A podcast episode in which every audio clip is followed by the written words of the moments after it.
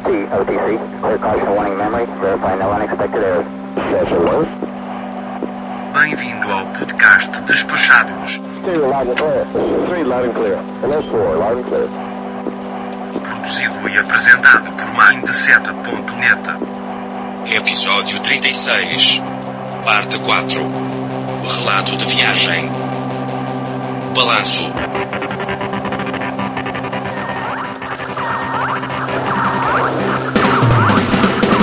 Apresentação.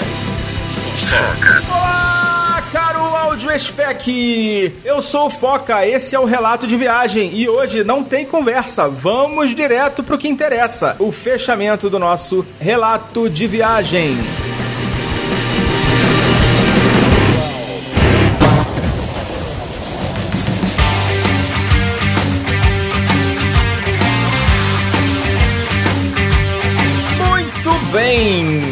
Chegamos aqui ao episódio final. Talvez vocês já não aguentem mais ouvir o Foca falando das férias da viagem que ele fez em janeiro e fevereiro e já estamos em abril, mas promessa é dívida conforme combinado. Eu estou aqui para fechar este relato de viagem bem detalhado e vou fazer um balanço geral com os principais custos dessa viagem para que vocês possam também se programar e ter uma noção e também vou passar algumas dicas aqui de algumas técnicas que eu utilizo para economizar dinheiro nas viagens. Então é sempre bom compartilhar esse conteúdo com vocês, mas se você não tiver interessado, você pode pular esse episódio que essa semana ainda a gente vai lançar um episódio novinho, fresquinho, com a galera toda do Despachados participando. O assunto é bem legal, eu não vou adiantar qual é, mas é um assunto bem bacana, com certeza vai interessar a todo mundo. Então, feita essa consideração inicial,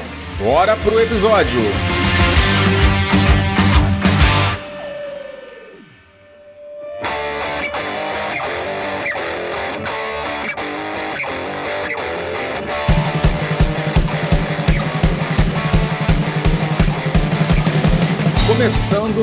Principal, vamos falar de passagem aérea para começar esse episódio. E a passagem principal, né, que a gente comprou foi a passagem promocional de Fortaleza para Miami, com retorno de Miami para Guarulhos. Essa passagem ela custou exatos R$ 1.512,50. A gente chegou a ver preços muito próximos disso saindo de São Paulo algum tempo depois, mas não exatamente no período que a gente viajou, que foi altíssima temporada para o Brasil, né? E considero um excelente preço para essas passagens, tá? Essas passagens foram pagas em 10 vezes sem juros juros renderam alguns pontinhos no Livelo, uma vez que foram emitidas pelo Submarino Viagens, né? Foi um ponto por real gasto e foi pago no cartão em 10 vezes sem juros. Além dessa passagem, né, de, saindo de Fortaleza, obviamente que eu tive que complementar com uma passagem interna, né, daqui de São Paulo para Fortaleza e eu emiti por pontos e custou a bagatela de 12 mil pontos do Tudo Azul. Não foi muito bom, mas também não foi ruim. 12 mil pontos para alta estação, né, Guarulhos Guarulhos, Fortaleza, não é um, um negócio tão bom, mas também definitivamente não é um mau negócio. É, paguei ainda R$ 31,25 de taxa de embarque, R$ 30,00 de despacho de bagagem e considerando aí a cotação do Maximilhas para esses 12 mil pontos, esses 12 mil pontos equivalem a aproximadamente 240 reais, tá? Na melhor cotação lá do Maximilhas. E essas passagens todas equivalem aí a mais ou menos 1.800 reais por pessoa. Ainda tive uma passagem rodoviária aqui saindo de Santos para Congonhas, né? Que o nosso voo para Fortaleza saiu de Congonhas. Primeira parcela aí dessa, desses gastos, passagem aérea totalizando aí em torno de 1.800 reais por pessoa. Outro gasto que também foi bem relevante aí nessa nossa viagem foi o gasto com locação de veículos, né? Foram no total quatro locações, né? Eu tive uma locação em Fortaleza, duas na Flórida, né, em Miami, e uma outra na volta, chegando em Guarulhos, eu aluguei um carro para devolver aqui em Santos, uma diária só, mas foi uma quarta locação. E eu vou falar dessas quatro locações e passar aí o valor total, né, que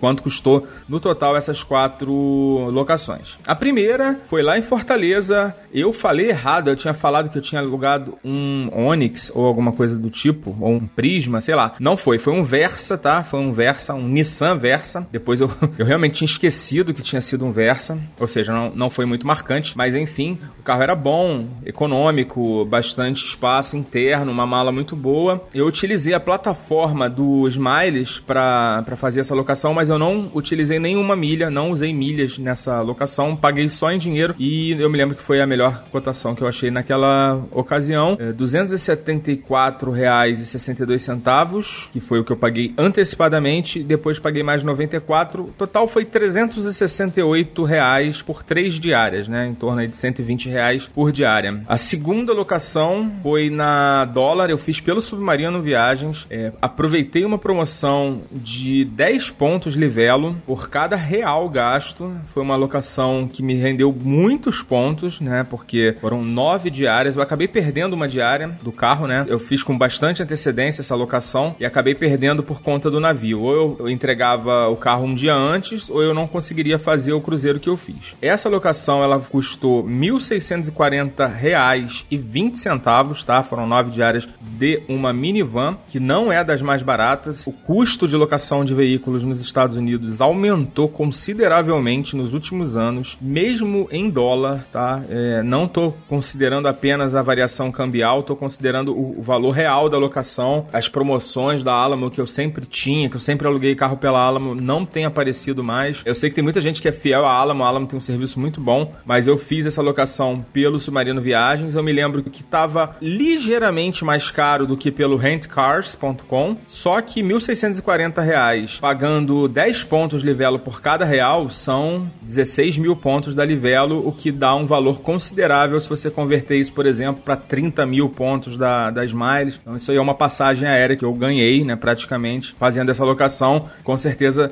compensou esse valor que eu paguei a mais. E não foi um valor muito grande, era em torno de 150 reais no máximo que deu de diferença. Na Rent Cars tem aquele problema de você ter que pagar à vista no cartão de crédito em dólar. Então, essa diferença foi plenamente compensada não só pelos pontos da Livelo, como também pela condição de pagar no cartão em reais e de pagar em, em 10 suaves prestações. Também isso é, faz uma baita diferença. Com uma observação: é muito comum nessas promoções de bonificação da Livelo não acreditarem os pontos. Eles dão um prazo super longo para você esquecer que essa pontuação você tem direito. Então tem que ficar muito ligado, porque eu, isso aconteceu comigo e eu sei que acontece muito. Eu tive que entrar em contato depois com eles. Não foi muito tranquilo essa, essa, essa negociação, esse contato lá com eles, mas no final das contas eles creditaram meus pontos, porque, pô, também se não acreditasse a gente teria problemas aí e com certeza eu ia brigar pelos meus direitos. Mas isso aí é importante que se você for aproveitar promoções de bonificação, principalmente de submarino Submarino Viagens, fica aí ligado, porque é muito comum não caírem os pontos na sua conta. Então, anota, cria alarme no celular, cria alarme na sua agenda, para você não esquecer, porque eles dão um prazo, acho que de 30 dias ou de 30 dias úteis, é um prazo assim enorme, uma coisa louca, e é bom você ficar ligadinho, porque senão você pode acabar perdendo aí esses teus pontos. Além dessa, desse valor, eu ainda tive uma contratação de um serviço que foi empurrado assim, goela abaixo, eu dei mole, eu não deveria ter aceito. Eu paguei 70 70 dólares pelo pedágio, pelo sistema de pedágio. A dólar tem um sistema maluco lá de pedágio que você paga esse valor fixo e depois você usa à vontade. É como se fosse um pedágio all inclusive. É, ele me convenceu lá, falou que eu, eu tinha que ter esse sistema habilitado porque tem muitas estradas na Flórida que não tem cabine de pedágio, você tem que ter o sistema habilitado e isso é verdade, tá? Inclusive na Florida Turnpike tem um monte de saída que não tem cabine de pedágio nem é, você não tem como pagar dinheiro. Então, realmente, isso é verdade. E Miami também tem vários lugares lá que você precisa ter um sistema de pedágio habilitado. Ele me tocou um terror e eu acabei na pressão fechando. Eu acredito que todos os carros deles tenham esse sistema habilitado, independente de você contratar ou não. É, mas eles têm as técnicas deles lá e acabei confuso. Na verdade, ele, ele tinha tentado me empurrar, eu acho que uns 5 ou 6 itens. Eu já aluguei carro com um monte de locadora lá em Miami e com certeza a dólar foi a minha pior experiência em termos de pressão lá no, no balcão balcão para empurrar serviço. Então fica ligado aí quando você for alugar carro. Se puder evitar dólar, evite. Depois eu vou falar da experiência que eu tive com outra locadora, que foi a minha segunda locação lá na Flórida e foi completamente diferente, muito mais tranquilo. Então, esse valor fixo de 70 dólares foi para habilitar o serviço de pedágio e também incluindo aí tudo que eu gastei de pedágio que não foi pouco, mas com certeza não chegou nem perto desses 70 dólares que eu gastei lá. Então fica ligado para não cair de pato igual eu caí, tá? A terceira locação foi depois que eu saí do cruzeiro, né, que eu desembarquei lá em Miami. Fiz uma locação a princípio de uma diária na Budget e fiz aí sim fiz pela Rent Cars. Então, gente, ocorreu um errozinho aí do Foca. Ele falou o nome do serviço errado. Ele citou aí o Rent Cars. É, o Rent Car, na verdade, é outro serviço. O serviço que ele utilizou foi o Rental Cars. Então, o nome correto do serviço é rentalcars.com porque foi pro dia seguinte, né? Eu fiz na véspera, no, durante o cruzeiro. Eu ainda tava em dúvida se eu ia pegar um ônibus, mas eu realmente estava com muita bagagem, muita mala e ia ficar muito complicado me virar lá sem, sem um carro alugado. Na verdade, foi complicado porque eu tive que pegar um transfer, né, do porto até a loja da, da Budget que a gente escolheu, que era uma loja do centro, não era do aeroporto. Essa diária, a princípio, da Rent Cars, 65 dólares e 50 centavos, tá? Depois, quando eu descobri que iria ficar mais dias na Flórida, eu estendi essa, essa locação por mais três dias, ou seja, ao invés de uma diária foram quatro diárias e foi o mesmo valor, 65,50 todas as diárias, o que dá 262 dólares e 10 centavos. E convertendo aí pela taxa média que a gente está fazendo aí de 4 reais o dólar, dá 1.022 reais. Gastei ainda 11 dólares de pedágio,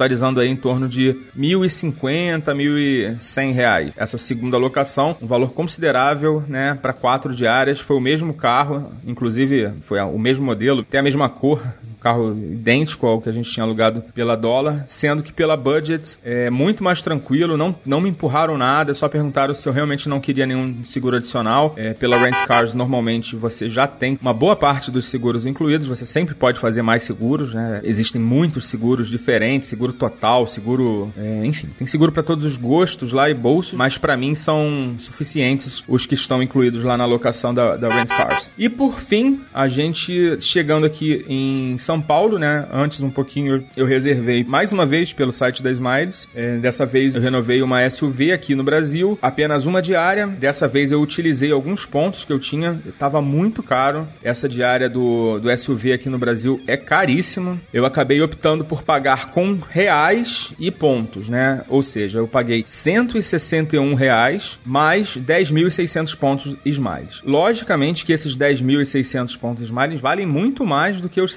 161 reais que eu paguei. Na verdade, eles, pela cotação média que, que você consegue vender esses pontos lá no Max Milhas, isso equivale a mais ou menos 230 reais. Então, somando tudo, ainda com a taxa de retorno que eu devolvi o carro aqui em, em Santos, né? Eu não devolvi no aeroporto. O valor total, considerando aí esse valor médio lá do Max Milhas pelos 10.600 pontos que eu gastei dos miles, essa última locação de apenas uma diária me custou 390 reais. Então, no total, considerando aí os quatro carros que eu utilizei nessa viagem, né? Uma, uma viagem bastante, com um componente rodoviário bastante presente, né? O total foi de inacreditáveis 3.700 reais em valores aproximados. Você vê como esse componente está impactando no orçamento de viagem atualmente, né? Então, quando você for fazer o seu orçamento, reserve uma boa grana ou utilize alternativas que não envolvam a alocação de carro. Como vocês acompanharam a minha viagem, impossível, né? Flórida é um lugar muito difícil de você ficar sem carro, ainda mais se você chegar em Miami, quiser ir para Orlando. Então, não tinha como fugir, né, do veículo, mas eu utilizei muito e eu utilizei bem, assim. Então é isso. Não tem muito para onde fugir se você for fazer uma viagem que tenha características similares aí à minha.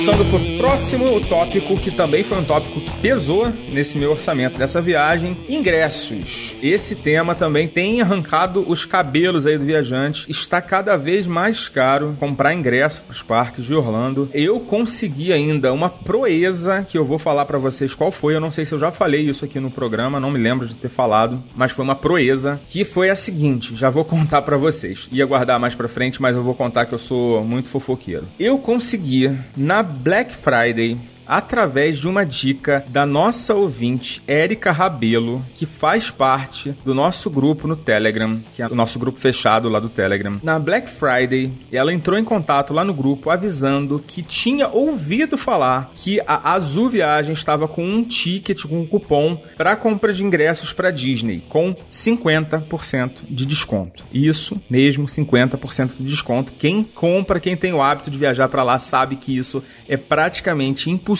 de acontecer. E eu não levei fé, não acreditei que realmente tinha esse desconto todo, mas eu precisava dos ingressos, então eu entrei em contato com a Azul Viagens. Esse cupom ele só valia para compras por telefone e era meio complicado, não foi muito fácil falar com ele, estava com uma fila de espera longa, mas eu consegui ligar, consegui falar com o atendente e ele falou assim: "Ah, a gente tem que botar o cupom aqui de desconto, simular com as suas datas e ver se o, se o desconto vai aparecer no valor final". E foi exatamente o que aconteceu. Eu dei algumas opções de datas para ele, ele testou algumas, não funcionou o cupom, mas para uma data específica, né, que foi a, o que eu comprei, o cupom ativou com 50% de descontos, então eu consegui comprar o pacote da Disney com 5 dias para 4 pessoas. É aquele ingresso já que tem uma restrição de datas. A Disney mudou as regras completamente dos ingressos, né? Antes você comprava o ingresso, ele ficava em aberto até você utilizar. Agora você tem categorias de ingresso. A partir de agora todos eles são assim, tá? Eles têm uma data, você tem que saber a data que você vai. Eles têm restrição de uso para alta temporada, é vai ser mais caro, ainda não sei se já tá, mas esse ingresso especificamente que a gente ativou lá o, o cupom, ele era para data específica. Então eu não poderia utilizar depois, tinha que ter certeza do que eu estava fazendo, porque se eu não viajasse, eu perderia o dinheiro, perderia o valor. Então o valor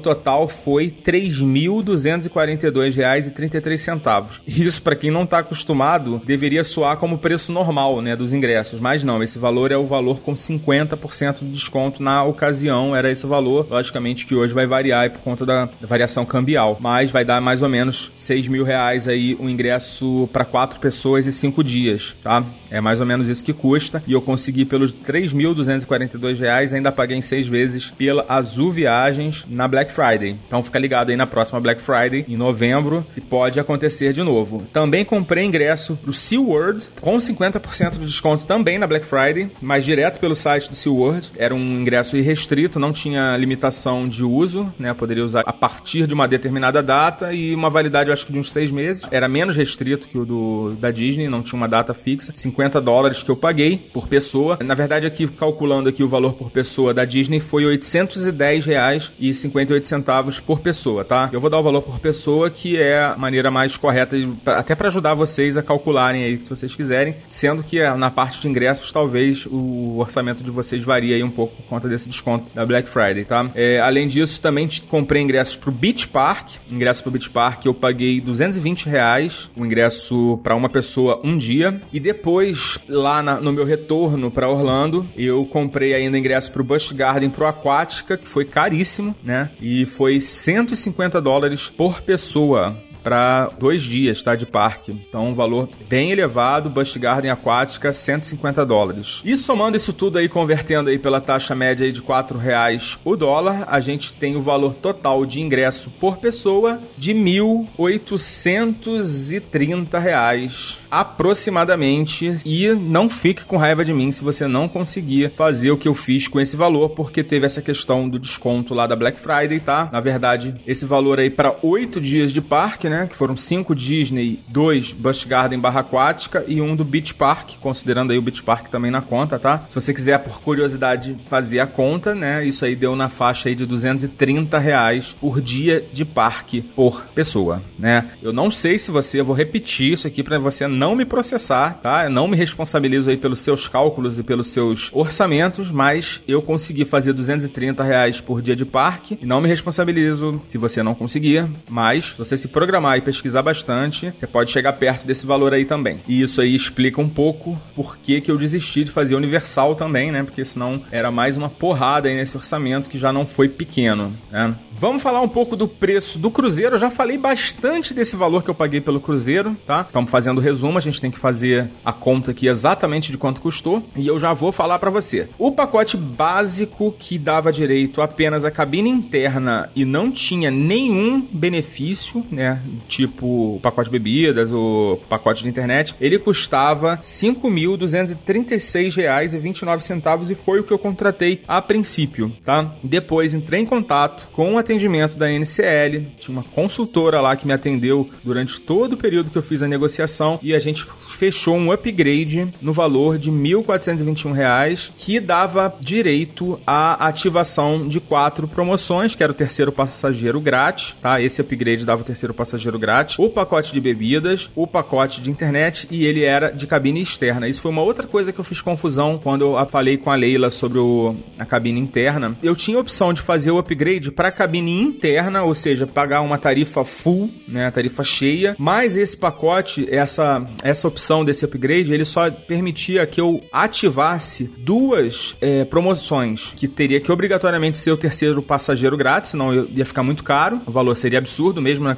na cabine interna, e aí ficaria o pacote de bebidas somente. Então eu preferi fazer o upgrade na cabine externa, que permitia que eu ativasse três promoções, aí também fiz o pacote de internet, e a cabine externa era o que eu preferia, né? Eu tenho preferência cabine externa. O valor total do cruzeiro ficou em 6.650 57,39. Eu não gastei um único centavo a bordo. Na verdade, eu paguei 50 dólares de tips, né, pro pessoal do, do Kids Club, sendo que depois eu tive o um reembolso desse, desse valor né, por conta de uma reclamação que eu abri, do atendimento ruim no restaurante e do pacote de internet que eu tive problemas. Então, foi realmente foi o único valor que eu paguei e financiei esse valor em nove vezes, sem juros, direto com a NCL. O Felipe Trindade, lá do Passaporte Orlando, ficou me zoando, fez bullying comigo, porque eu não consigo falar o nome correto da Norwegian. Ele falou que cada vez que eu falava sa saía uma coisa, e provavelmente é verdade, porque esse nome é muito enrolado, mas não deixem de considerar a NCL. Agora eu só vou me referir a Norwegian como NCL. Nunca mais eu falo essa palavra, tá? Essa, inclusive, que eu acabei de falar foi eu.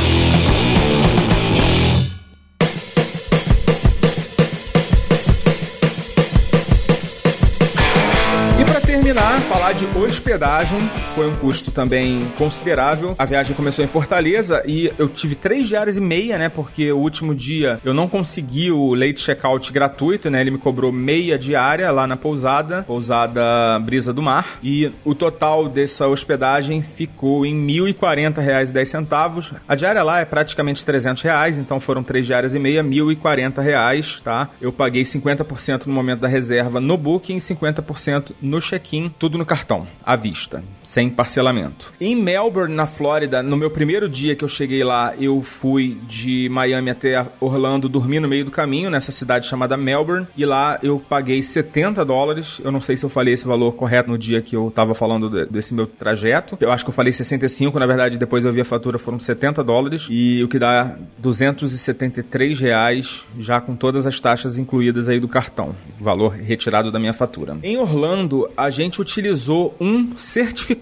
de viagem, que é um desses que a gente já sorteou, inclusive, aqui para os nossos ouvintes. É, de vez em quando a gente faz promoção, faz, já teve prêmio do despacho ao repassa, e dessa vez eu utilizei, foi a primeira vez que eu utilizei esse certificado. Foram sete noites, tá? Eu paguei um valor ultra vantajoso de 300 dólares, tá? Que na época da minha reserva era equivalente a 1.100 reais pelo dólar turismo, tá? Em valores aproximados. Só isso que eu paguei, tá? Isso é uma taxa de reserva, um resort fee. Lá no hotel eu não paguei absolutamente nada, só passei o cartão lá porque eles pedem um cartão para bloquear um valor em caso de algum imprevisto, mas depois foi totalmente estornado. Então foi só realmente esse valor de 300 dólares que eu paguei, tá? O que estava incluído aí nessa estadia no Star Island? Um resort familiar chamado Star Island, localizado em Kissimmee. Uma excelente localização, tá? Muito perto ali da, da Disney. É um resort, tá? Tem várias piscinas a gente acabou não utilizando por falta de tempo e também porque estava frio, mas tem um, uma piscina muito bonita, muito legal. Eu fiz alguns stories, botei no, no, Instagram, não sei se a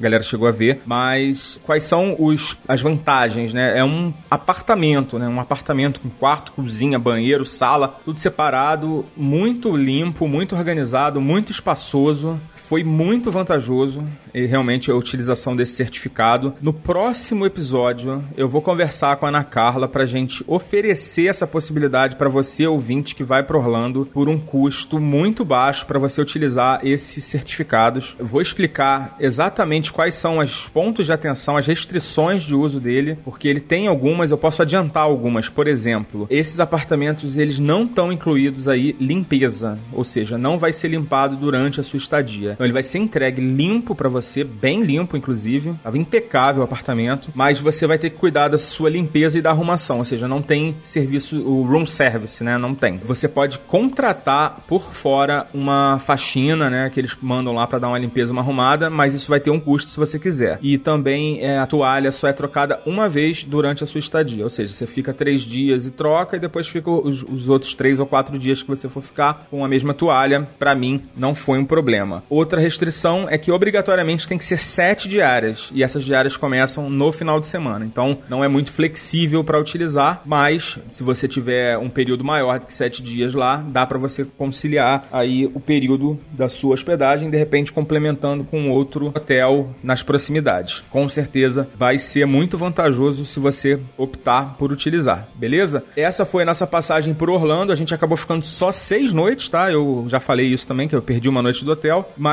o custo foi muito vantajoso. Então compensou completamente esse dia, essa noite que eu perdi lá. Depois, só para vocês terem ideia, eu fiquei três noites num Ramadá, um Ramadá Inn, que fica perto do Busch Gardens, me custou inacreditáveis 400 reais a diária, né? Ou seja, o hotel que eu fiquei maravilhoso em Orlando custou 1.100 reais, mais ou menos. Esse Ramadá custou 1.200. Um hotel que não tinha absolutamente nada. A gente chegou lá, teve que trocar de quarto, de tão fedorento que tava o quarto, tanto cheiro de cigarro. É um hotel totalmente sem graça, daquele basicão mesmo, estilo hotel de beira de estrada. E, e foi o melhor que eu baixei, assim, dando graças a Deus de ter achado, porque a maioria dos hotéis estava muito mais do que isso, 120, 130, 140, 100, 200 dólares a diária. Então a gente deu graças a Deus de ter conseguido esse hotel. Também foi em cima da hora, né? De repente eu conseguisse pagar menos se tivesse feito com uma antecedência. Aliás, com certeza eu conseguiria, né? Se eu fizesse com antecedência. Mas eu considero que a farra dos hotéis baratos de Orlando e região acabou. Não se consegue mais um hotel decente pagando pouco lá. Esses foram nossos custos de hospedagem, tá? E que totalizaram aí a bagatela 3.613 reais aproximadamente, tá? Tem alguns arredondamentos aqui de tarifa de câmbio e tal. E o que dá foram 14 noites, né? Foram três em Fortaleza, uma no caminho, sete em Orlando e três em Tampa. Então isso aí dá 14 noites, que vai totalizar aí em torno de 260 reais por noite. Beleza, gente? Então assim, eu não vou entrar aqui em detalhamentos de comida, porque isso varia muito de pessoa para pessoa, mas as nossas refeições custaram em torno aí de 50 dólares é, em restaurante, né?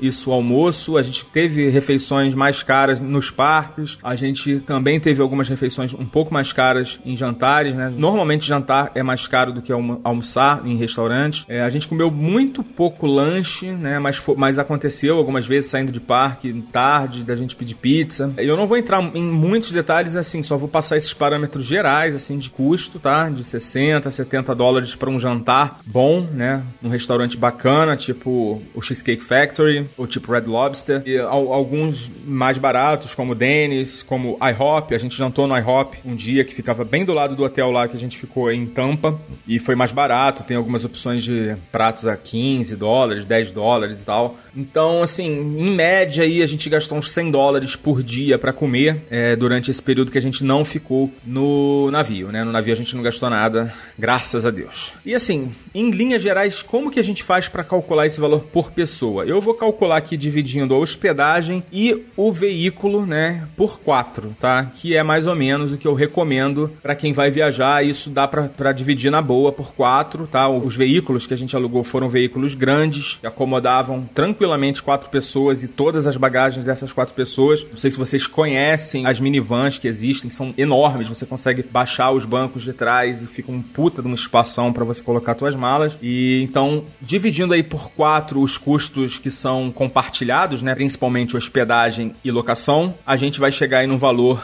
de 7.600 reais e não estão incluídos aí os gastos com alimentação, com estacionamento, com combustível, enfim, isso vai variar de acordo com a sua viagem. Não coloquei aqui porque pode influenciar aí as suas contas e tal. E esse valor de 7.600 reais, considerando aí a passagem aérea, o aluguel dos carros, os ingressos para os parques, o cruzeiro e a hospedagem. É um custo alto, né? É uma viagem que não foi uma viagem de baixo custo, apesar de que nós fizemos escolhas aqui de hospedagens mais em conta, mais baratas. A gente não economizou muito no, na locação dos veículos, né? Que a gente pagou um valor mais caro. É, o cruzeiro é um serviço que você pode simplesmente limar aí da sua conta, que vai diminuir aí de 7.600 para algo em torno de 5.500, tá? 5.400. É uma coisa totalmente opcional, né? Logicamente. Mas se você considerar aí que a gente ficou aproximadamente 20 dias nessa viagem, dá um valor aí diário de 380 reais também é um valor considerado econômico para uma viagem internacional dessa que a gente fez. É um valor ok, né? Mais uma vez, reforçando aqui que tem outros custos que não estão nessa conta. Mas eu acho que eu consegui dessa forma assim ilustrar em termos gerais, em linhas gerais aí como que funciona aí o custo de uma viagem desse tipo.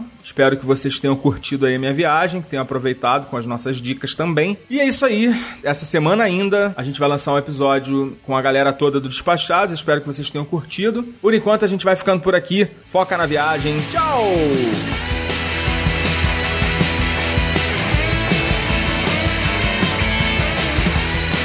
Você ouviu mais um podcast Despachados. Criação, Foca. Produção, Foca e Ana Carla. Edição, Nativa Multimídia. Realização, Mindset Produções.